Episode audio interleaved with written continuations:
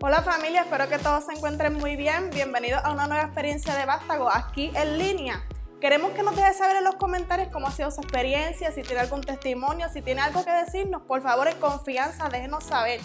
Ahora pasamos con nuestro pastor José Quesada.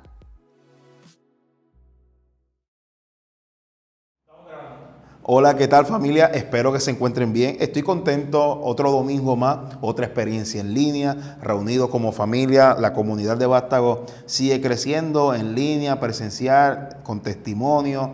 Se está identificando con la visión y si esté uno de esos, gracias una vez más por estar aquí conectado. Como siempre le digo, por favor, si estás con tu familia, con amistades, reúnate, póngalo en, el televisor. Quiero que comparta esta experiencia, este tiempo de palabra que vamos a tener. Este, compártalo con un amigo, etiqueta a alguien, envíeselo por WhatsApp. Yo sé que Dios le va a bendecir. Hoy, hoy Dios me entregó una palabra que se encuentra en el libro de Romanos capítulo 12, versículo 2. Romanos capítulo 12, versículo 2 que dice, no os conforméis a este siglo, sino transformaos por medio de la renovación de vuestro entendimiento, para que comprobéis cuál sea la buena voluntad de Dios, agradable y perfecta. Repito una vez más, no os conforméis a este siglo, sino transformaos por medio de la renovación de vuestro entendimiento, para que comprobéis cuál sea la buena voluntad de Dios, que es agradable y es perfecta. Padre, gracias por este tiempo, gracias por esta mañana. Padre, gracias porque en esta tarde se están conectando amigos, Señor, esperando para que tú los restaures, esperando para que tú los sanes, esperando para que tú los liberes. Una vez más, Señor, te pido que uses mis labios y que esta palabra haga eco y que trascienda, Señor, trascienda los días, las fechas, las generaciones y que trascienda las circunstancias por las cuales ellos están pasando. Una vez más te doy toda la gloria y toda la honra en Cristo Jesús, Señor. Hemos orado. Amén, amén, amén. Libro de Romanos capítulo 12, específicamente este capítulo, este versículo 12 en adelante, se le da la autoría a un hombre conocido como el apóstol Pablo. El apóstol Pablo en esta carta de los romanos, él está haciendo un consejo, él está escribiendo una carta y le está dando un consejo a la iglesia especificándole las siguientes instrucciones, diciéndole que para alcanzar la voluntad de Dios eh, tenían que no conformarse a este siglo y que también tenía que transformar su mente por medio de la renovación de nuestro entendimiento. So, el apóstol Pablo está haciendo una definición simple y él está diciendo, ustedes quieren alcanzar cuáles quieren alcanzar la voluntad de Dios en sus vidas, pues él especifica y la describe en tres simples palabras. Él dice que la voluntad de Dios es buena, es agradable y es perfecta. Él está diciéndole a, la carta de los romanos, le está diciendo, ustedes quieren saber qué es la voluntad de Dios. Él pudo haberlo buscado en Wikipedia, él lo pudo buscar en la Real Española, pero él decide definirlo y englomerarlo en tres simples palabras. La voluntad de Dios es buena, la voluntad de Dios es agradable y la voluntad de Dios es perfecta. Ahora, ahora, yo sé que si yo pregunto en esta tarde, ¿quién quiere quiere caminar en la voluntad de Dios o, qué, o quién quiere recibir la voluntad de Dios en su vida, estoy seguro que todos gritaríamos amén y estoy seguro que todos ahora mismo están comentando amén ahí en la, en la casilla de Facebook porque todo el mundo quiere algo que es bueno, todo el mundo quiere algo que es agradable y todo el mundo quiere algo que es perfecto. Pero permítame dañarte la fiesta tempranito. Yo últimamente te la daño a mitad del sermón, pero hoy empiezo temprano. Permíteme aguarte la fiesta. Y es que el escritor, eh, el apóstol Pablo, cuando está dando esta definición, él, divide, él divide, él divide este texto y esta enseñanza en dos partes. So, mi, intención hoy en esta mañana no es motivarte. Mi intención con este mensaje es elevarte para que tú alcances una nueva dimensión de gloria en Dios. Por eso mi intención es aguarte la fiesta temprano y especificarte que cuando Pablo escribe este texto y está haciendo esta definición, Pablo lo divide en dos fragmentos. La divide en condiciones y la divide en beneficios.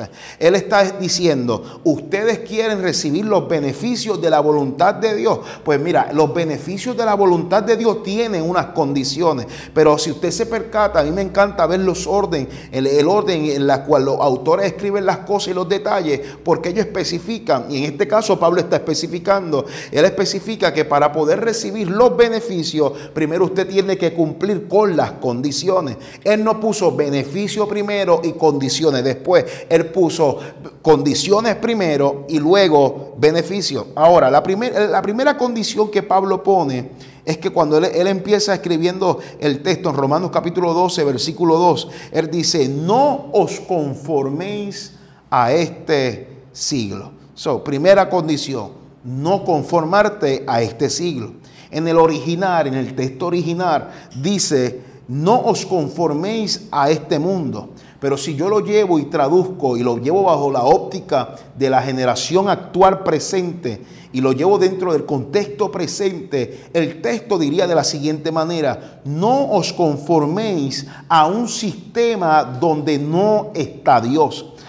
la, la, Biblia, la Biblia dice la Reina Valera 1960, no os conforméis a este siglo, pero la versión textual, aleluya, eh, la original dice, no os conforméis a este mundo, pero la versión actual diría, no os conforméis a un sistema sin Dios, porque Dios te está diciendo, no te conformes a un sistema donde Dios no está habitando, porque el problema del sistema donde no habita Dios es que el sistema donde no habita Dios, allí ese sistema te dice que tú no puedes lograrlo. Ese sistema te dice que tú no lo puedes alcanzar. Este sistema te dice que tú eres débil. Este sistema te dice que tú eres demasiado pecador. Este sistema te dice que tu familia no lo logró, tú tampoco lo vas a lograr. Pero yo vengo a hacerte eco lo que dijo Mateo, eh, donde dice, donde dice, buscad primeramente el reino de Dios y su justicia y las demás cosas se os harán, se, se le van a ser añadidas.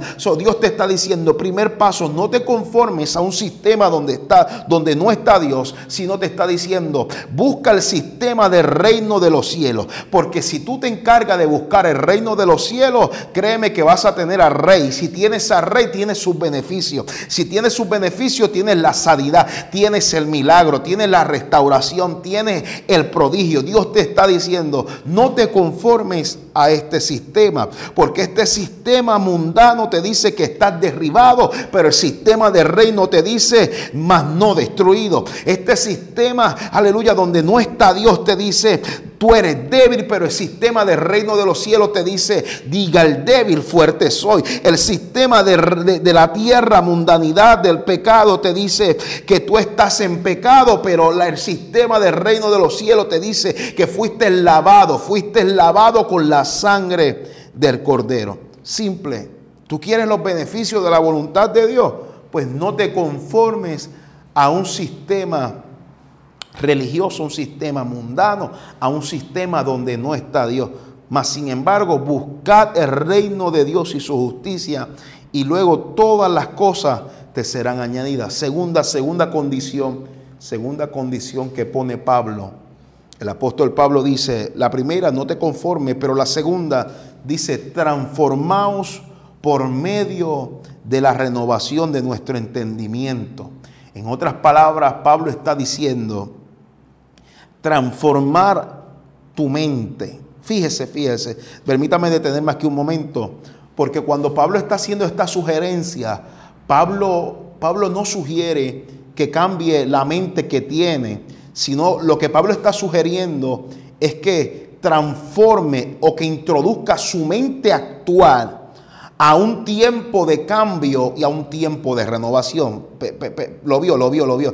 él no dice, busca una mente nueva. No, él dice, la mente actual que tú tienes introdúcela a un tiempo de cambio y a un tiempo de transformación. Porque, porque lo que Él te está diciendo es, es que tu actual cerebro, tu actual mente, la introduzca un tiempo de renovación. Porque es, e, e, es la manera donde Él te está diciendo que la mente que tú tienes actualmente no te está llevando a alcanzar nada en Dios. Es lo que te está diciendo. La manera que está operando tu mente, la manera que está operando tu mente no te está funcionando.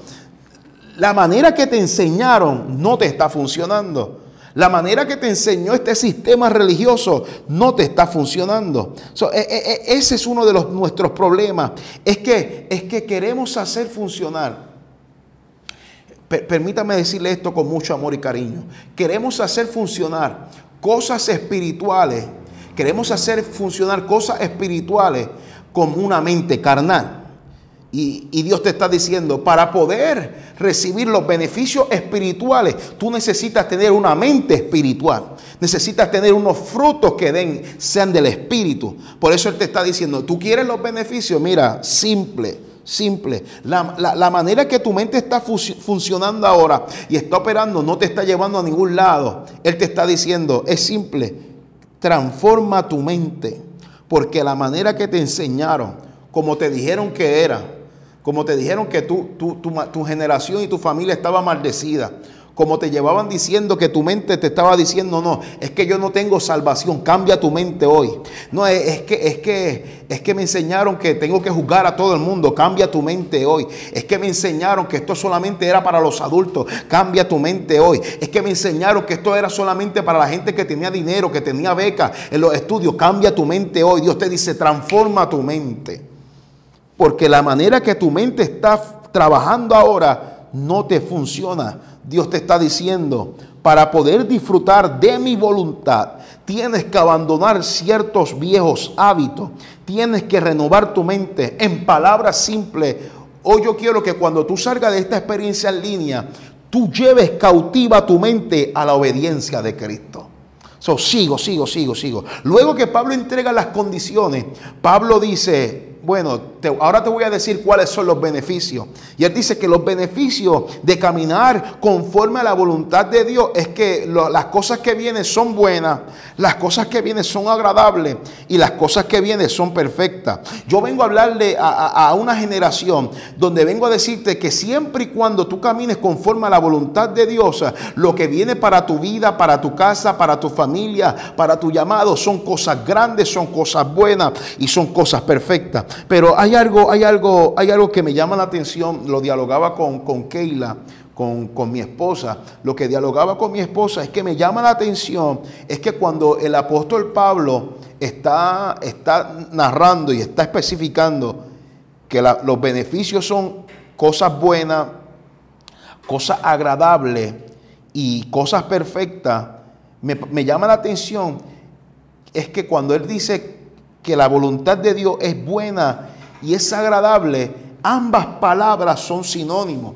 ambas palabras son semejantes, ambas palabras tienen literalmente el mismo significado, pero yo le comentaba a ella que esto cambia, el significado cambia dependiendo en el contexto que le estén utilizando. Permítame darle un ejemplo, permítame darme un ejemplo.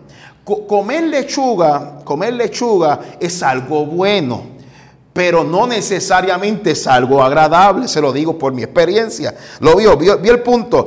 Eh, me parece curioso que el apóstol Pablo dice, no, es que la voluntad de Dios es buena, es agradable y es perfecta. Son similares, pero dependen del contexto. la lechuga es buena, pero aleluya, no siempre, no siempre es agradable. Déjame darte otro ejemplo, que este sí me cae el sello completito de la cabeza a los pies. Ir al gimnasio es algo mira, Chuchi, es algo bueno, Ángel, es algo bueno. pregúntale a William que, eh, que lleva yendo al gimnasio desde, desde, 2010. Gloria a Dios, yo llevo desde que nací. Eh, eh, es, algo, es algo bueno, pero no necesariamente para mí, para mí, es algo que es agradable. Por eso me parece irónico que cuando el apóstol está diciendo la voluntad de Dios es buena, agradable y perfecta, no me hace sentido porque cuando voy a la óptica de la Biblia y miro cada hombre y mujer de Dios, cuando miro cada hombre y mujer de Dios y miro todo lo que tuvieron que atravesar, puedo decir que la voluntad de Dios siempre ha sido buena, siempre ha sido perfecta, pero a, veces no, no, no es agradable, a veces no, no, no se siente bien, a veces se siente incómodo. Por eso eh, eh, está demostrado en la Biblia que todo hombre y mujer de Dios, antes de recibir los, los beneficios de la voluntad, fueron introducidos un tiempo de aflicción, fueron introducidos un tiempo de crisis, porque, porque la voluntad de Dios siempre es buena, siempre es perfecta, pero no siempre se siente bien, no siempre se siente agradable. Por eso tú tienes que entender que toda bendición de Dios eh, está antecedida por un tiempo de aflicción, de aflicción y por un tiempo de proceso. Por eso cuando yo pongo en balance lo que estamos viviendo hoy, lo que tú estás viviendo hoy, lo que tu familia está viviendo hoy y veo lo que los hombres y mujeres de Dios experimentaron, solo solo anuncio una sola cosa, es que estamos pasando las condiciones, pero por ahí vienen los beneficios. Yo vengo a decirte que lo que tú estás pasando hoy, lo que llevas pasando estos últimos meses, solamente son las condiciones. Te sentiste incómodo. No siempre la voluntad de Dios fue agradable. No se sentía agradable cuando estaba apacentando las ovejas de mi padre. No se sintió agradable cuando me encontraba en la cárcel con Sila. No se sintió agradable cuando estaba en el pez grande para predicar el evangelio. No se sintió agradable cuando mi tío me llevó a ser la reina, pero estuve un tiempo de orfanatorio. No se sintió agradable cuando yo mandé a libertar un pueblo, pero yo tenía eh, era tartamudo. No se sintió agradable cuando hoy Dios me dice, vas a, vas a ser libertador, vas a bendecir tu familia, vas a bendecir tu casa. No se sintió agradable porque cuando tu papá y tu mamá escucharon eso, nadie creyó en ti. No se sintió agradable porque de tu comunidad no sale nada bueno. No se siente agradable cuando tus amigos te abandonan porque estás haciendo la voluntad de Dios. No se siente agradable cuando tu esposo y tu esposa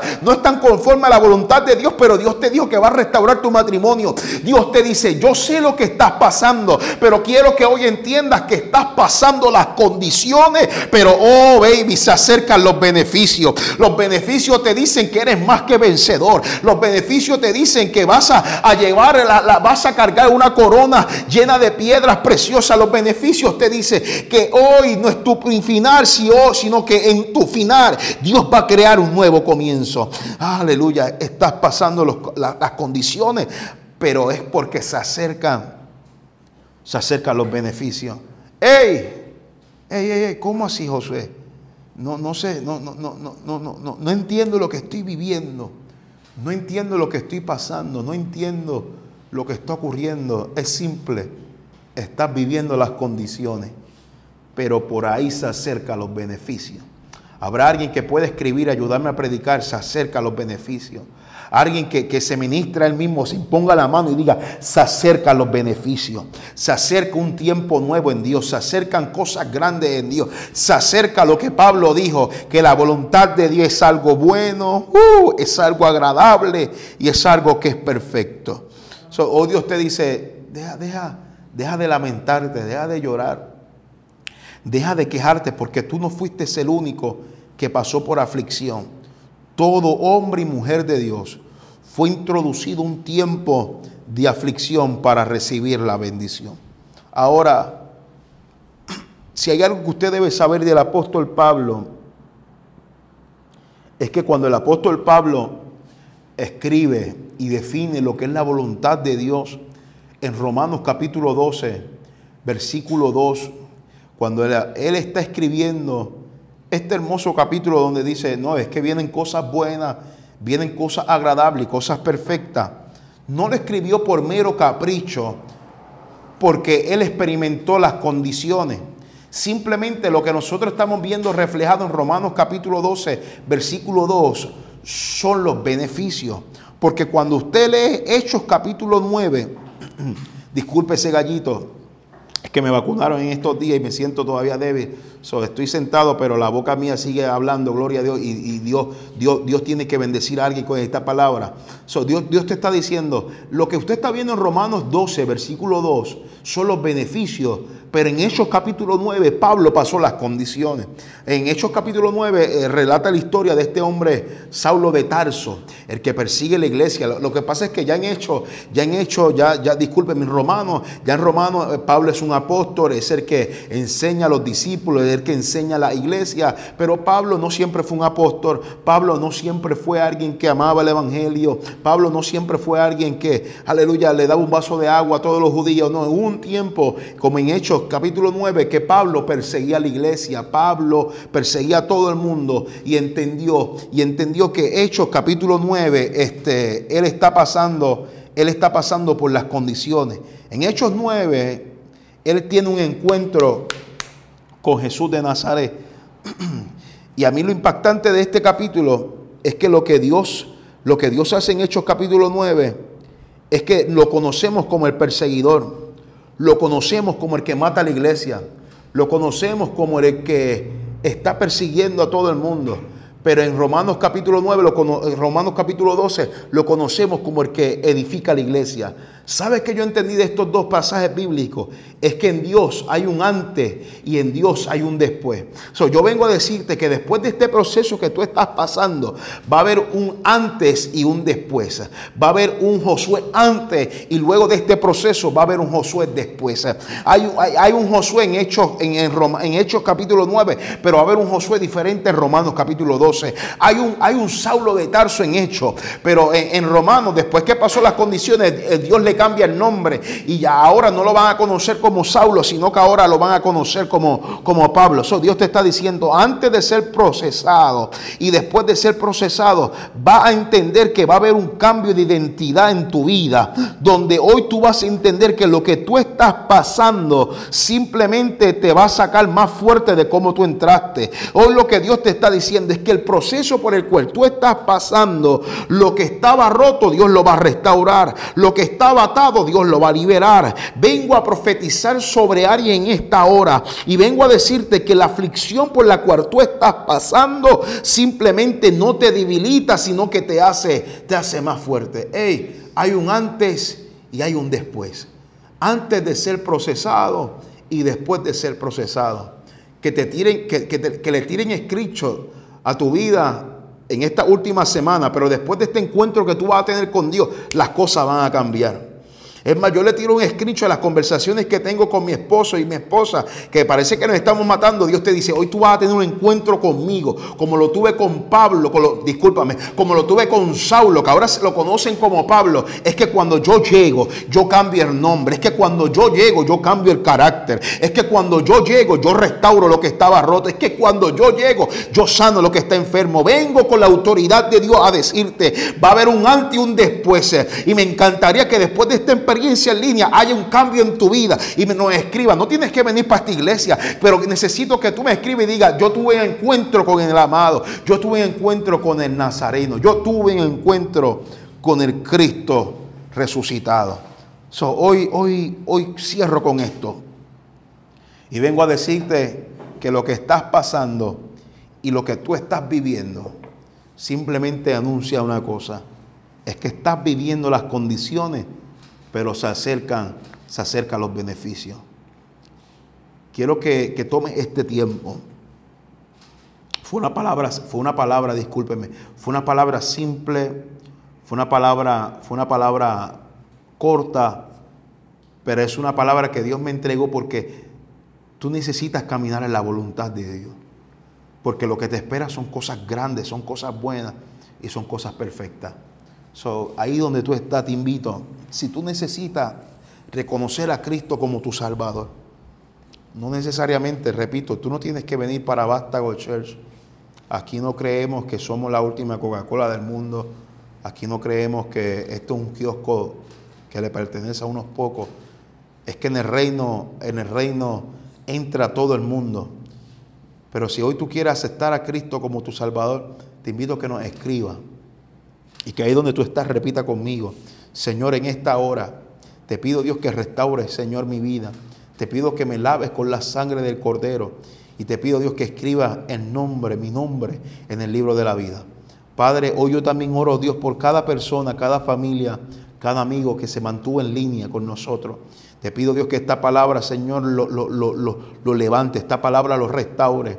Hoy yo sé que el Espíritu está ministrando a cierta gente que está conectado aquí, le está diciendo que lo vuelvan a intentar, que no se rindan, que no se conformen en este siglo, que no se conformen a este sistema donde, donde no está Dios, sino que hoy tú lo, Señor, tú los invitas a que busquen tu reino, porque si buscan tu reino tendrán todas las cosas, Señor, añadidas.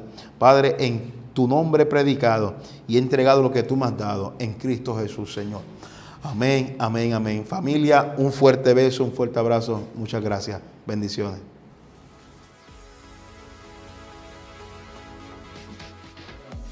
Gracias familia por permanecer con nosotros conectados en nuestra experiencia en línea. También queremos agradecer todos esos comentarios, esos mensajes de apoyo y todas esas personas que se han comunicado con nosotros para las oraciones.